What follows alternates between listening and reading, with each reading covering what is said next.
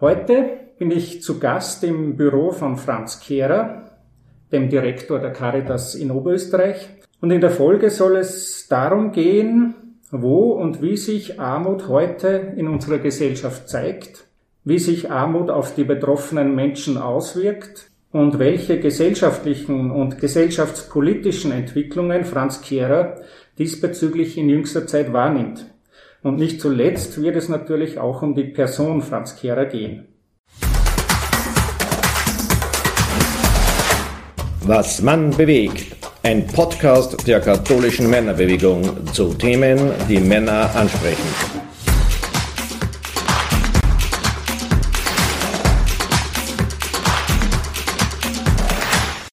Ja, ich begrüße alle Hörer und Hörerinnen zu einer neuen Folge unserer Podcast-Reihe Was man bewegt.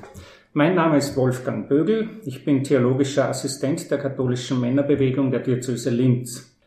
Franz, als Caritas-Direktor bist du ja in vielen gesellschaftlichen Themen und Zusammenhängen tätig, involviert und informiert bezüglich Armut und Entwicklung der Armut in unserer Gesellschaft. So vermute ich, haben die Mitarbeiterinnen und Mitarbeiter in den Caritas Sozialberatungsstellen ja ihren Finger am Puls der Zeit.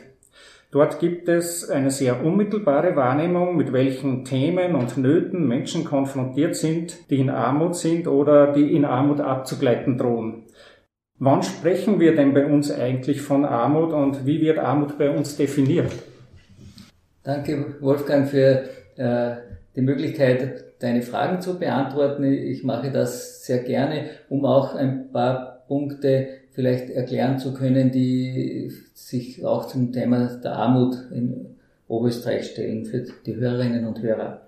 Armut wird, wie definiert war deine Frage, da hat sich die EU zu einheitlichen Parametern bekannt und die werden auch regelmäßig in allen Ländern der EU erhoben nach Kriterien, die die Lebenshaltungskosten im jeweiligen Land und auch die Einkommen im jeweiligen Land äh, berücksichtigen. Und äh, ein Maßstab ist sozusagen das durchschnittliche mittlere Einkommen eines Landes aller Erwerbstätigen und wer ist drüber und wer ist drunter und wer äh, sind die sozusagen nur mehr, nur zehn Prozent des durchschnittlichen Einkommens zur Verfügung haben und das sind dann jene Menschen, die tagtäglich von Armut gefährdet sind oder auch schon in die Armut abgerutscht sind. Und wenn ich eine Zahl nennen darf, äh, die letzte verfügbare in Österreich ist aus 2019, äh, das wären 1245 Euro im Monat, zehnmal gerechnet. Das ist der europäische Vergleich. Und es wird bei diesem Vergleich auch immer berücksichtigt, wie viele Menschen müssen von einem Einkommen leben, wie viele Erwachsene und wie viele Kinder. Und auf Oberösterreich bezogen sind 20.000 Menschen äh, mehrfach ausgrenzungsgefährdet und äh, auch sehr armutsgefährdet. 20.000 klingt sehr viel. 12.500 Menschen haben im Vorjahr bei der Caritas Sozialberatung um Hilfe äh, angesucht und wurden von uns unterstützt. Wenn ich da gleich mal eine Frage noch stellen darf, wie wirkt sich denn das konkret im Leben dieser betroffenen Menschen aus? Was sind die unmittelbaren äh, Bedarfe oder Nöte?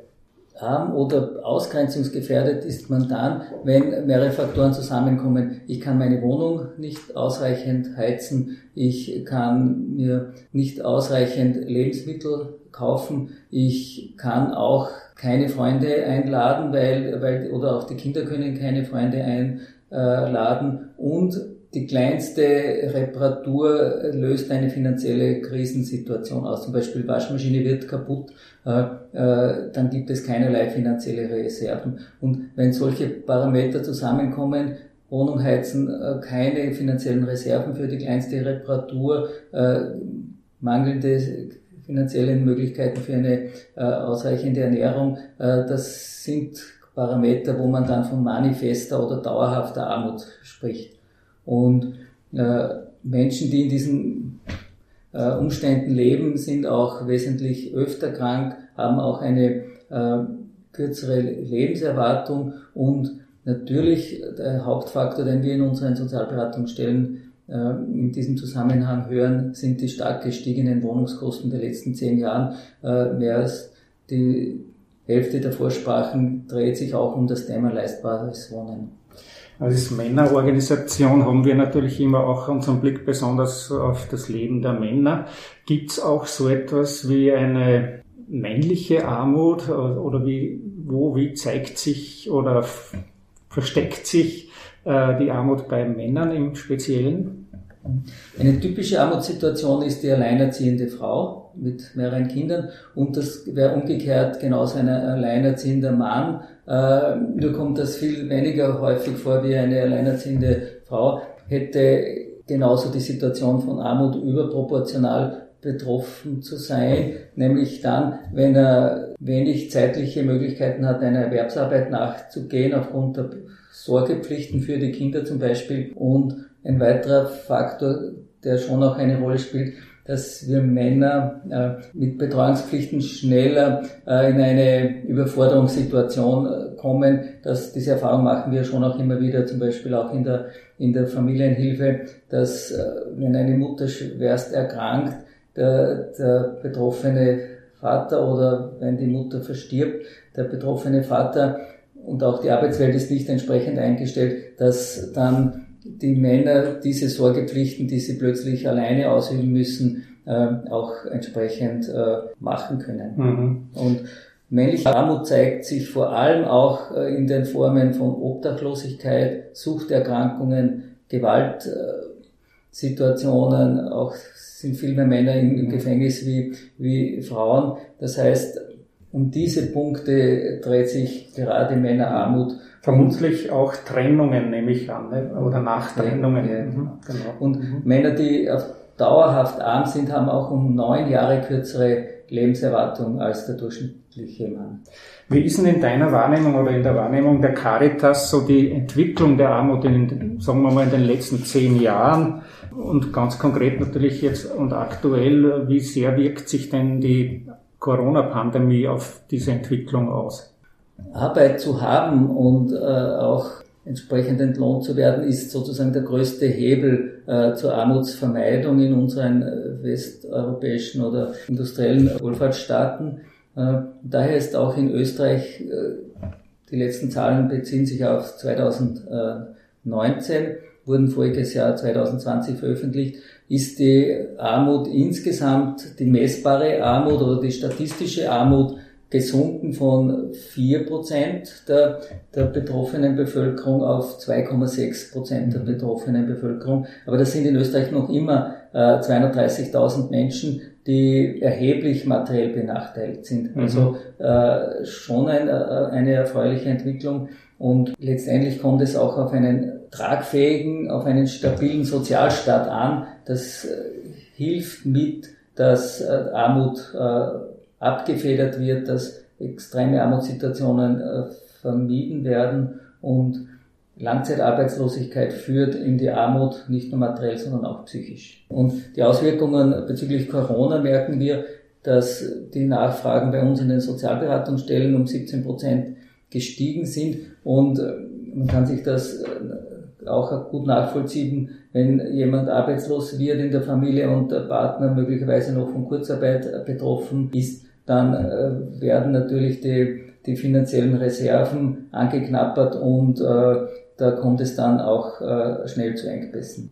Und, und bei Wohnungskosten, die äh, eher gleich bleiben oder steigen. Mhm. Genau. Wie schaut denn die Armut äh, oder wie gestaltet sich das Thema Armut bei der jüngeren Generation, Jugendlichen, junge Erwachsene? Habt ihr da auch Wahrnehmungen, Beobachtungen?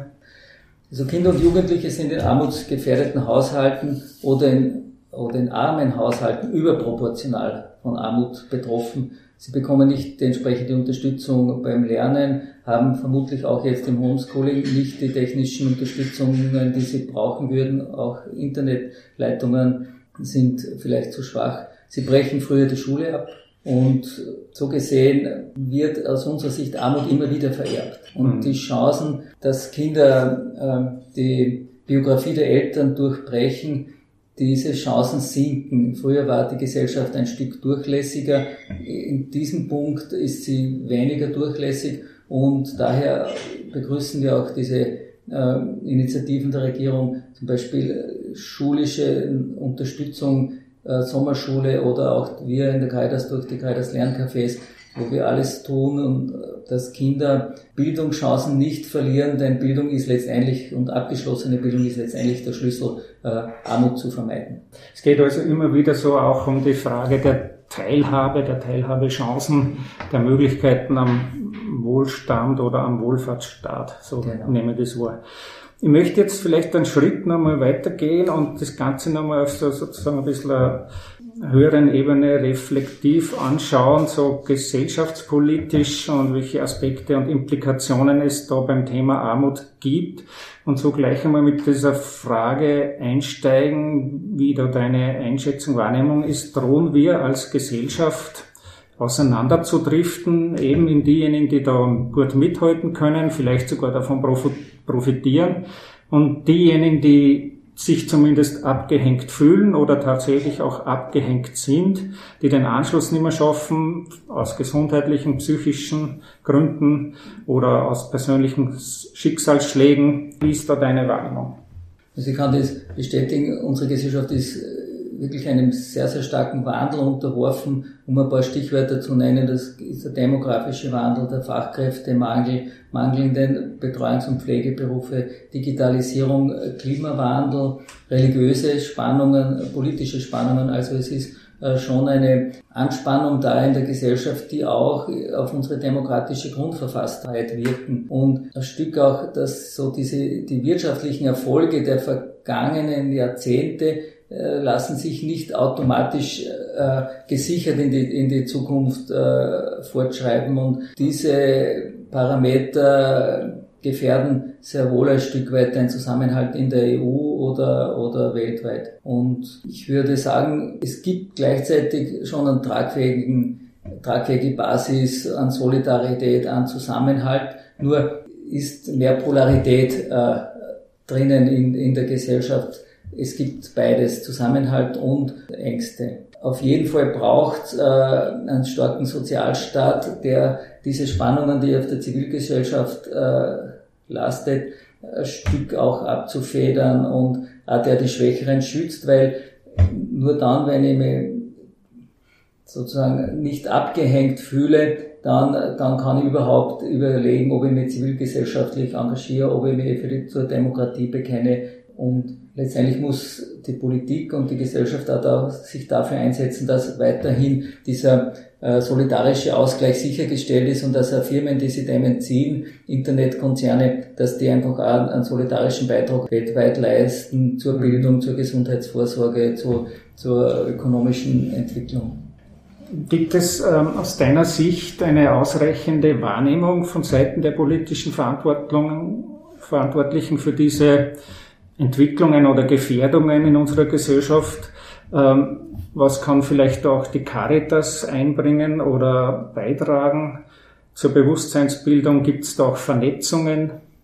Wie schon erwähnt, es gibt ein, ein großes, äh, großes Engagement und einen großen Zusammenhalt in der Gesellschaft, in der Pforne, in den politischen Gemeinden, äh, Personen, die sich engagieren, jetzt da für die Zeltlager, für Solidarität in der, im Flüchtlingsbereich. Und wir sollten auch die Hoffnung nicht verlieren, trotz dieser Spannungen, dass, dass man solche riesenhaften Entwicklungen auch äh, konstruktiv bewältigen. Und wichtig ist, und, äh, und das gehört nicht oft nur gesagt und auch getan, dass sie wirklich auch die zivilgesellschaftlichen Gruppen, auch die kirchlichen Gruppen äh, vernetzen und einmal wieder den Mitgliedern und, und Sympathisanten Mut machen, sich zu engagieren und sie nicht ins Private zurückzuziehen. Mhm. Und letztendlich lebt unsere Demokratie, dass sie wirklich viele Menschen beteiligen, zu den Wahlen gehen äh, und äh, vor Ort die Stimme erheben. Man muss nicht immer protestieren gehen, man muss mit den Politikern im Ort reden und, und äh, die Anliegen und Sorgen mitteilen.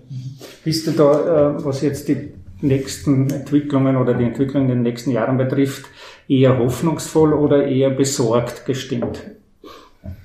Also ich bin hoffnungsvoll gestimmt, dass es sehr viele junge Menschen gibt, die sich engagieren, äh, braucht man an die eigenen Kinder denken, die, die einfach äh, mit vollem Engagement, mit viel Begeisterung einen Alltag meistern. Herausfordernd ist, ob es äh, über das persönliche Engagement sich auch irgendwo in Gruppen einbringen und nicht nur äh, auf Facebook aktiv sind oder sich beruflich engagieren, sondern auch sich zivilgesellschaftlich engagieren. Aber grundsätzlich halte ich unsere Gesellschaft für robust genug, dass, dass wir da gut durch die Zeit kommen und, und das gehört auch zu meinem christlichen Grundverständnis, äh, Hoffnung und Zuversicht im Persönlichen zu leben, aber auch, auch in meinem Tun in, in der Caritas, auch hin zu den Mitarbeiterinnen als Führungskraft, einfach zu, Zuversicht und Hoffnung äh, hochzuhalten und auch dafür einzutreten und alles zu tun, dass, dass das im Großen und im Kleinen gelingt. Das möchte ich vielleicht äh, ein bisschen später nochmal näher eingehen. Ich möchte aber noch doch ein, sage ich mal, viel und heiß diskutiertes Thema auch noch kurz ansprechen, nämlich die Frage eines bedingungslosen Grundeinkommens und wie die Caritas oder wie du das siehst oder ob du sagst, dass die bestehenden sozialen und finanziellen Sicherungsformen ausreichen oder was hältst du oder die Caritas von dieser Idee? Unsere Erfahrung in der, in der Begleitung von Menschen in, in Krisen ist, dass letztendlich Sinn entsteht, wenn, wenn Teilhabe äh, und Mitwirkung in der Gesellschaft ermöglicht ist. Und Arbeit ist so ein wesentlicher Sinngeber in, in unserer Gesellschaft. Und so gesehen sind wir eher kritisch äh, als Kaidas zum bedingungslosen Grundeinkommen, weil vor allem die Frage nicht wirklich ausbuchstabiert ist, wie kann man dann äh, zivilgesellschaftliches Engagement, was ja dann mit erwartet wird äh, in dem, beim bedingungslosen Grundeinkommen, äh, wirklich organisiert werden, sinnvoll kanalisiert werden, weil ich kann nicht einfach dann mit freiwilligen Altenheim betreiben, nur wenn es mich freut, ist wer da und wenn's, wenn nicht gefällt. Äh, also da braucht es schon eine stabilere, verpflichtende Verhältnisse, dass man, dass man einfach den Alltagsbetrieb in unserer Gesellschaft organisieren kann, in, in den Firmen, in der Wirtschaft, im, im sozialen, im Gesundheitsbereich. Und so gesehen sehen wir das kritisch, wobei es wichtig ist, dass die sozialen Grundsicherungssysteme wie die Sozialhilfe nicht weiter verschlechtert werden kann, weil die sind auch Grundbedingungen, dass, dass einfach das Zusammenleben äh, funktioniert und letztendlich muss jede Gesellschaft daran messen lassen, wie es mit den Ärmsten einer Gesellschaft umgeht. Und äh, es geht mehr, es geht um mehr wie um die Verteilung von Almosen, sondern um, um soziale Gerechtigkeit, um, um würdige Teilhabemöglichkeiten für die Menschen. Hm. Was siehst du für Möglichkeiten, ähm, wie die Kirche da auch einen Beitrag leisten kann? Vielleicht auch so eine Organisation wie die katholische Männerbewegung oder auch ich als Einzelner? Jede und, und jeder Einzelne kann viel tun, muss aus meiner Sicht auch viel tun, indem man sich immer wieder einbringt am Arbeitsplatz, äh, in der, in der Kirche, in vor Ort in der politischen Gemeinde, bei der Feuerwehr, äh, in der KMB, weil das hat Österreich äh, stark gemacht, dass da starkes äh, zivilgesellschaftliches Engagement gegeben hat. Und daher finde ich es auch ganz wichtig, dass es so Organisationen wie die KMB gibt, die ihre Männer ermutigt, sich entsprechend einzusetzen, ob das für die Natur, Umweltschutz ist, für das religiöse Leben. Und wichtig ist, einsetzen kann man sich nur dann, wenn man nicht tagtäglich um die Existenz bangen muss. Und da sind wir wieder bei dem, äh, was ja der rote Faden auch im Gespräch war. Menschen müssen gesund sein, Menschen müssen Arbeit haben, Menschen müssen sozial ein Stück abgesichert sein, dass, dass sie sich entsprechend engagieren können. Wenn du erlaubst, möchte ich dir auch zum Schluss noch gerne eher persönliche Fragen stellen.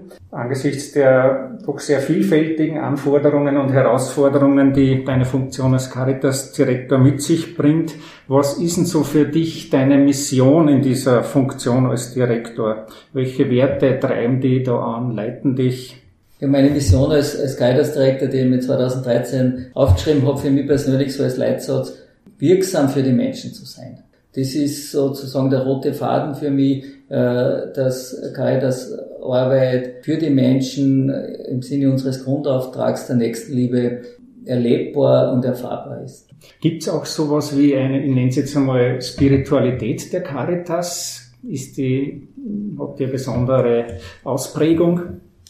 Ja, für mich begründet sich die Spiritualität äh, der Caritas im konkreten Tun, den Menschen als Ebenbild Gottes zu sehen und mit Blick auf dieses Ebenbild Gottes liebevoll zu handeln und eben wirksam zu sein für die Menschen. Und für mich persönlich sind so die Kraftquellen äh, die Familie, das Gebet, die Eucharistiefeier und besonders berührt bin ich immer wieder im Gespräch mit Mitarbeiterinnen oder wenn Menschen mir erzählen, wie es, wo Kaidas erlebt haben, wie einer geholfen worden ist, äh, von Begegnungen mit Kaidas Mitarbeiterinnen, ähm, das beseelt mich an und, und gibt mir Kraft und, und bereichert und beschenkt an meinen Alltag sehr. Mhm. Ich weiß ja jetzt von dir, dass du auch gerne mit deinem Fahrrad die Arbeit fährst. Das ist vermutlich auch so eine Kraftquelle oder was dir Ausgleich und Energie gibt. Vielen Dank für diese spannenden, auch berührenden Einblicke in, in deine Arbeit, in dein Leben. Leider ist unsere Zeit schon wieder vor, verstrichen. Liebe Hörer und Hörerinnen, das war jetzt ein Interview mit Franz Kehrer, dem Direktor der Caritas in Oberösterreich. Unser Team würde sich freuen, wenn Sie auch bei den kommenden Folgen unserer Podcast-Reihe Was man bewegt wieder dabei sind. Es verabschiedet sich von Ihnen Ihr Wolfgang Bögel, theologischer Assistent der katholischen Männerbewegung Linz.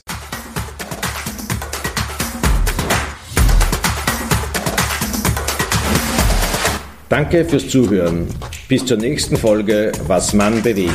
Euer KMB Podcast Team.